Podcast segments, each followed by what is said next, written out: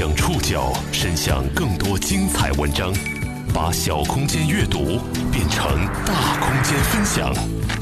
报刊选读，把小空间阅读变成大空间分享。欢迎各位收听今天的报刊选读。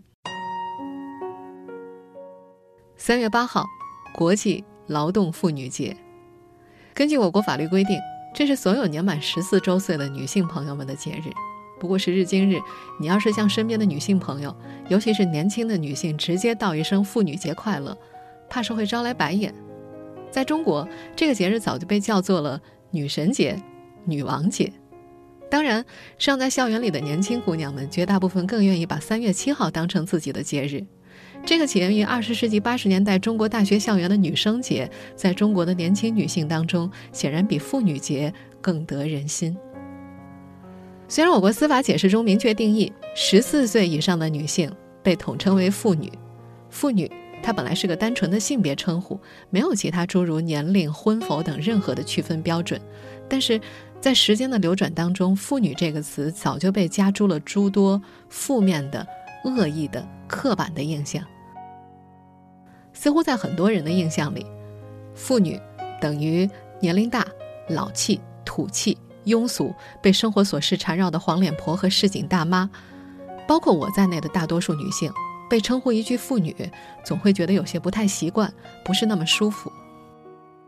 最聪明的当然是商人了，与其脚踩妇女，不如偷梁换柱，嘴上抹蜜嘛。你一定发现，在电商的平行宇宙当中，这个节日早就摇身变成了仙女节、女神节、女王节。这种抹蜜糖的叙述方式。也受到了更广泛大众的认可，不过认可的同时，还是没能跳出那个俗套的怪圈。这个原本为了提升女性地位、呼吁性别平等、反对性别歧视，并且经过一代又一代女性不懈斗争才最终得来的节日，和其他所有节日一样，在中国已经变身为买买买的狂欢了。妇女节变身为女神节，是我国女性地位彻底提升、女性权益爆棚的标志吗？今天的报刊选读呢，我们要为大家摘录一篇来自《人物》杂志旗下《每日人物》的文章，讲述一个在现实生活当中存在的案例。在听完这个案例之后，我们再回过头来讨论这个问题。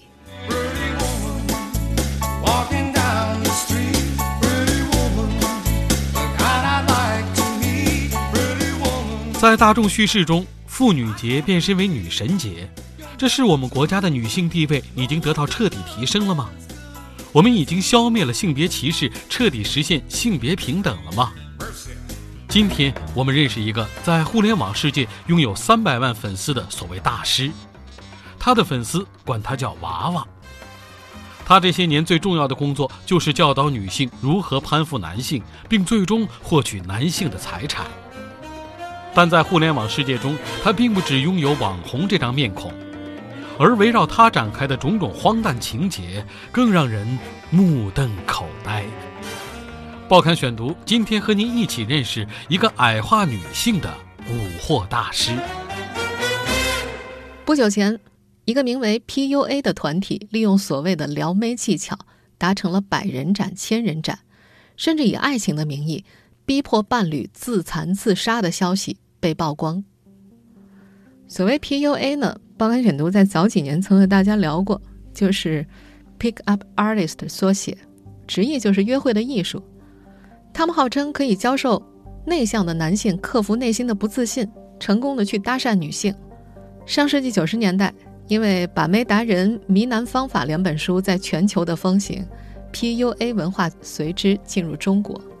那么，这种 PUA 到底是一种怎样的文化呢？其实那本。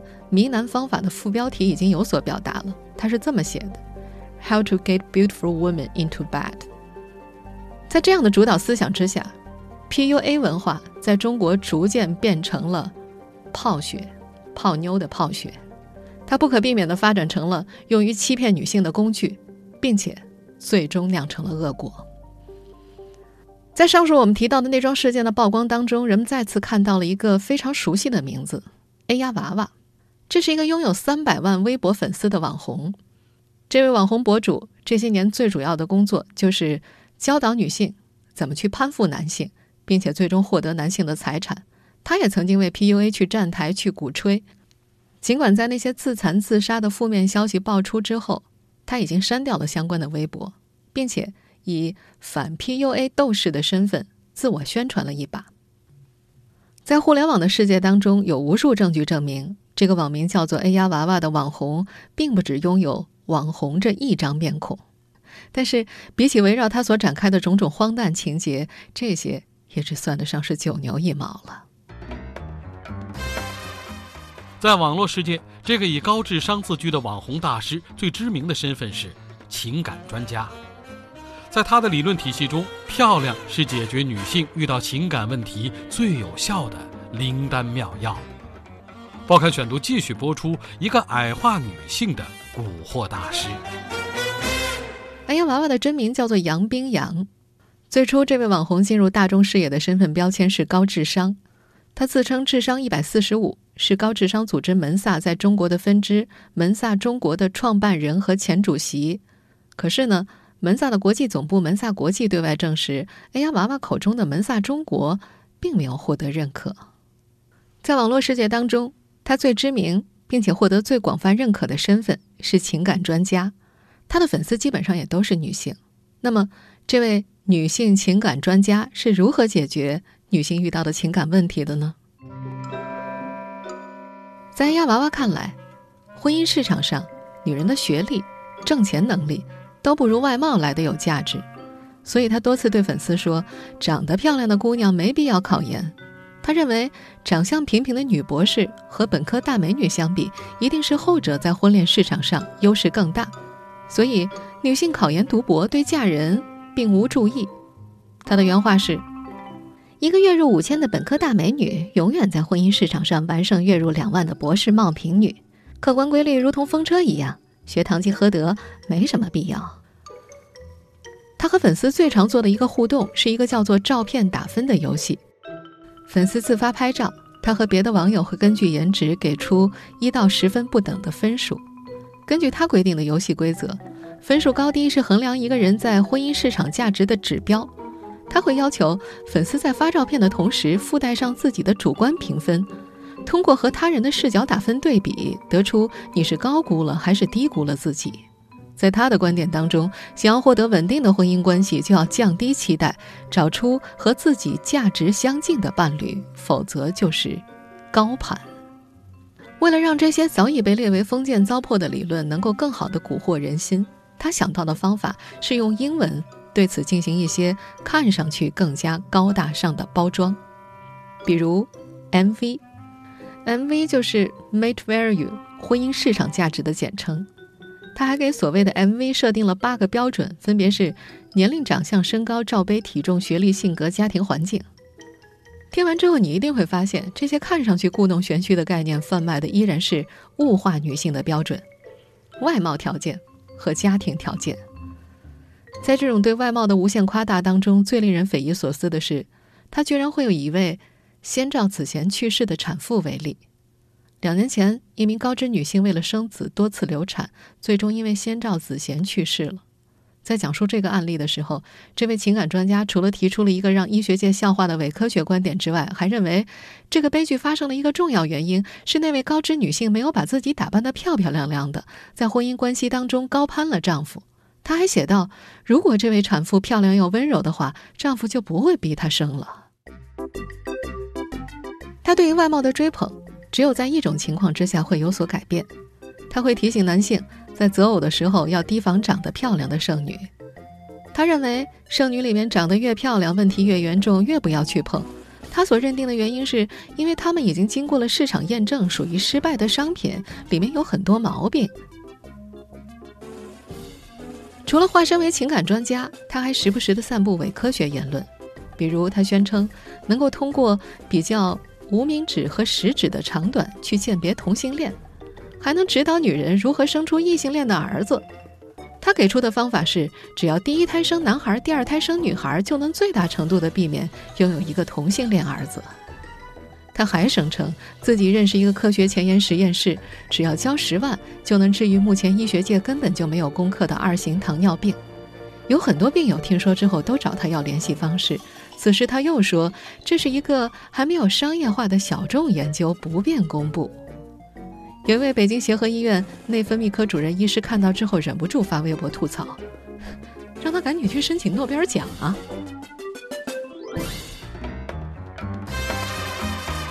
作为一位红遍网络的所谓情感专家，他一次又一次的为男尊女卑寻找所谓的合理解读。他是女德观点的鼓吹者，当然，他也给这些封建糟粕套上了一个看上去很新鲜的名词——降 PU。报刊选读继续播出一个矮化女性的蛊惑大师。作为一位网络情感专家，AI 娃娃对两性价值的认知是。男女的分工是二比二，也就是男人主要负责提供养育价值和情绪价值，女人主要负责提供观赏价值和生育价值。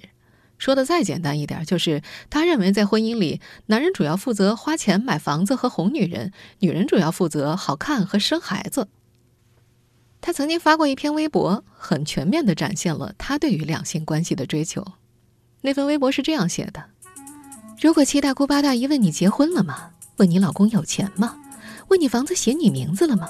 你是想回答说没结，不过我活得很好；没钱，但我们很快乐；没写，但我也不需要他写。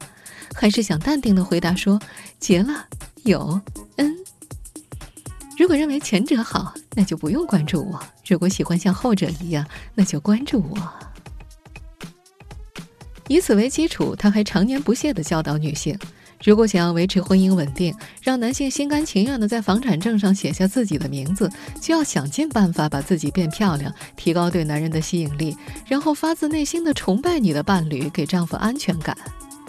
她曾经这么写道：“没有表现出对男生的崇拜和忠诚，就好像碗没有底，表没有时间，手机不能打电话，马桶不能冲水，筷子只有一只，鞋子没有底。”啊，不是说这样不行，但婚姻市场价值最起码对折，甚至打三折。他也再次为上述的这一系列理论找了一个看上去很光鲜的名词，叫做“降 PU”。有读者在看过他的相关理论之后，进行了简单的归纳总结。这看上去，不就是教姑娘怎样把自己包装成物美价廉的物件吗？然后卖给合适的男人生孩子？说的简单点，这不就是新三从四德吗？除了教导女性矮化自己、攀附男性，他还不止一次的为男尊女卑寻找所谓的合理解释。他甚至认为重男轻女是一种本能。他为此举出的例子听起来有些风马牛不相及。他说：“父母偏心优秀的孩子胜过不优秀的孩子，偏心健康的孩子胜过残疾的孩子。”偏心男娃胜过女娃，这不是发自本能的吗？他还不遗余力的劝其他女性设身处地的去理解重男轻女。他写道：“父母重男轻女不公平啊，这只是站在女儿的角度来看的，站在媳妇儿的角度可能就不一样了。我们假设你未来婆家有个小姑子，婆家却只买得起一套房子，那么你希望这套房子给你老公还是给小姑子呢？”在他所有关于女德的理论当中，最令人无法理解的是这位所谓的情感专家对于家暴的态度。他经常转发家暴、性侵的案例，却把这些事情全部都归因于事件中的女性。他对继父性侵女儿的评论是这样的：实际上，被兽欲支配、冲昏头脑的男性往往不知道自己在做什么。作为母亲，你真的无法无时无刻地保护自己的女儿免遭荼毒。降低 PU，让孩子爸爸爱孩子，这是你能送给女儿的最好的礼物。对于家暴，他也认为这是女人没有很好的服从男人、挑战了男人的结果。他还写过一篇标题为《如何把家暴扼杀在摇篮里》的文章，煞有介事地总结出了他认为的容易被家暴的三个规律。这三个规律是：第一，女人滥用自己的性别优势去欺压男人。第二，女人通过语言文字上的优势去打压男人；第三，女人与男人冷战，女人对男人冷战，实际上就相当于对男人实施了家暴，因为冷暴力属于家庭暴力的一种。在这位所谓的情感专家看来，家暴不会无缘无故的发生，女人被打是利用了自己的性别优势欺压了丈夫的结果。想要避免被打，需要降 PU，让丈夫获得安全感。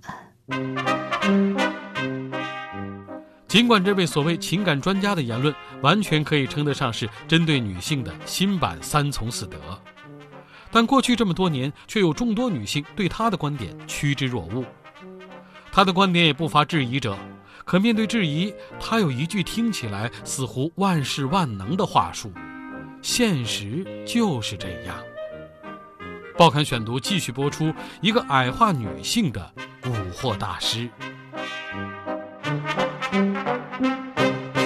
尽管安丫娃娃的言论完全可以称得上是针对女性的新版三从四德，但是想要聆听这样的训诫，可能还是有门槛的。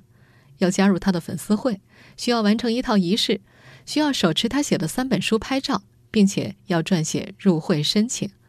即便如此，仍然有大量的女性对这个组织趋之若鹜。作为女德的鼓吹者，他对女权始终抱有敌视的态度。他觉得女权主义的诉求是要把好好的女孩子变成应激性很强的女战士。他认为女孩子不应该和自己的性别较劲儿，要学会承认和利用自己的性别优势。至于女性的性别优势到底是什么呢？这又绕回了他所认为的女性的价值是好看和生孩子上面。在这位所谓情感专家的定义里，女人对学历、对事业的追求属于参与雄性竞争，也就是说，他认为学历、事业都是男人应该做的事情。有一个为男友流产五次却被男友要求分手的女生，不知道怎么办。被视作救星的 A 丫娃娃给出的建议是，把多次流产的情况通报给双方父母，逼男友就范答应结婚。有读者质疑，为什么明知道这个男人是渣男，还要建议粉丝和他结婚呢？这位情感专家的回答是：他不跟他结，跟谁结呀？早在2015年。奥斯卡影后詹妮弗·劳伦斯因为不满自己和小罗伯特·唐尼在一部电影当中戏份相同，却拿到不同的酬劳，进而在好莱坞争取男女同工同酬。可这位情感专家并不认同这种做法。他的观点是，詹妮弗没有意识到自己身为年轻女演员很容易红，而男演员要经历残酷的竞争才能够熬出头。总之，在这位所谓情感专家的眼中，女性的成功大多得益于漂亮的外表和男性对年轻女性的谦让宽容，而男性的成功却似乎是他们努力打拼的结果。安丫娃娃把他的粉丝叫做“娃粉”，而所有反对他观点的人都是“娃黑”。他喜欢强调自己撕过央视、卫视、知乎、果壳、凤凰网，显得自己勇于对抗强权，值得女粉们信赖和依靠。对于他口中的“娃黑”，他也会流露出毫不掩饰的恶意，并且加以诅咒，说那些反对者长得丑、脾气差、否认自己的缺点、不愿意改变，结局就是给人当老妈子、被骗婚、被骗肚子，最后当个单亲妈妈带个孩子。二零一六年，作家燕羚阳曾经写了一篇标题为“为什么我觉得哎呀娃娃的理论荼毒人心”的文章，反对他的情感观。这位网络情感专家。并没有第一时间做出反应。一年多之后，叶羚阳又撰文讲述了自己的离婚经历。哎呀，娃娃立刻以胜利者的姿态发微博揶揄：“我算是知道他为什么对我的理论咬牙切齿了。”一句话就把观点讨论拉到了攻击私生活的层面。他还曾写道：“好想申请个号，挨个关注挖黑。”相信三年后哀鸿遍野，全是他们分手、离婚、单亲妈妈的消息刷屏。可惜我太忙了，不然一定很有趣。他还有意识的不断给粉丝们强化，反对他的人都离婚，当单亲妈妈过得很差的案例。只是这些所谓娃黑凄惨、娃粉幸福的案例，永远都是被他精心挑选的结果。那些反对他却活得精彩的人，和听他的话反而失去自我的人，在他的世界里，永远不会存在。当然，这么多年过去，这位网络情感专家有众多的质疑者，但面对所有的质疑声，他有一句万能话术：现实就是这样，认清现实吧。我说的都是合理的，而这恰恰也是他所有言行背后最为可怕的地方所在。在明知现有规则、明知现实有问题的状况之下，不去尝试改变的可能，不去期待一切变得更好，而是不断强化规则，教人屈从于规则，在规则下偷生，做既得利益者。但令人无奈的是，他口中声称的所谓现实当中，并不缺为他买单的受众。或许，这正是他所期待的，让更多的人放弃改变，学会自我奴化，学会屈服，这样一切都失去了变好的可能，只会越来越糟。如此一来，他也便有了更加适合自己生存和贩卖荒谬的土壤。对于成长中的女性，和这个正在成长的世界而言，没有什么比这更坏的事情了。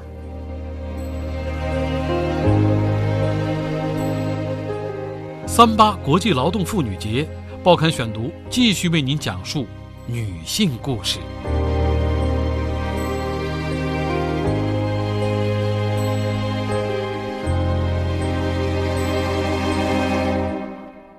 刚刚我们为大家选读的是《每日人物》上的一篇文章，一个矮化女性的蛊惑大师。回到我们今天在节目一开头提出的那个问题。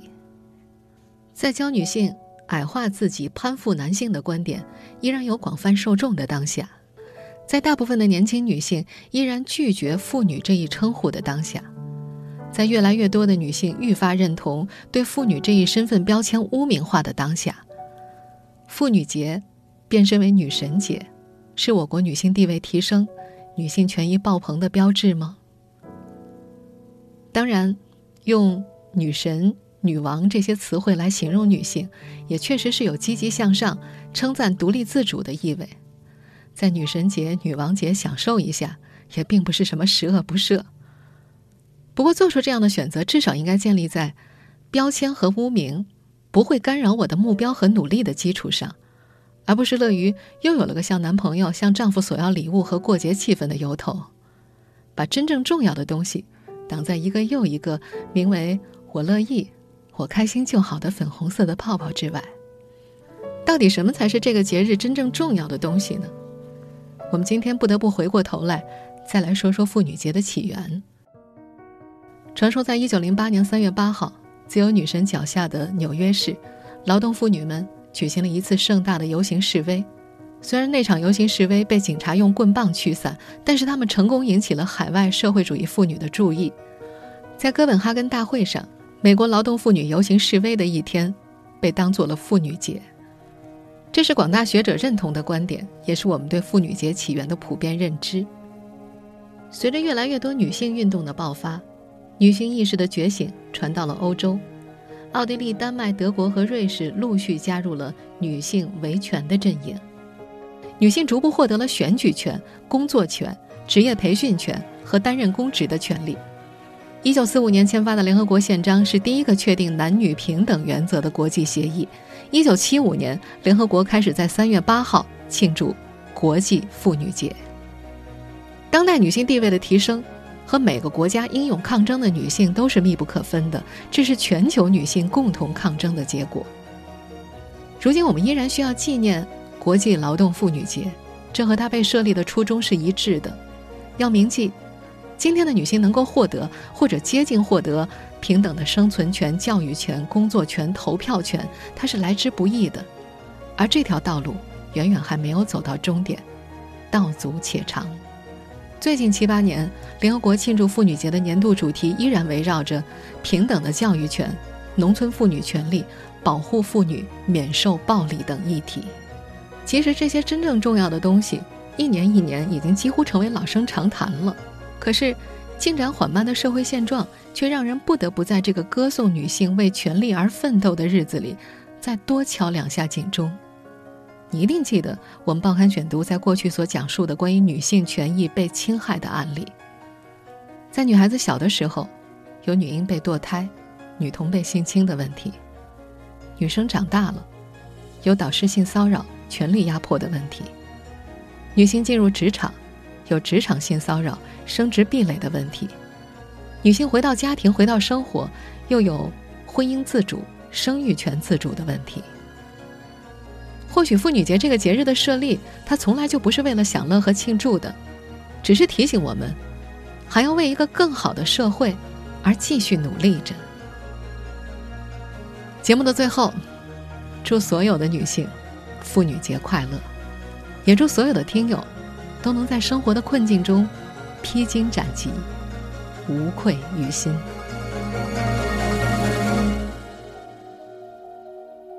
听众朋友。以上您收听的是《报刊选读》，今天节目内容综合了《每日人物》《Vista 看天下》《一读》杂志的内容。收听节目复播，您可以关注《报刊选读》的公众微信号“宋宇的报刊选读”，或者登录在南京网易云音乐。我们下期节目时间再见。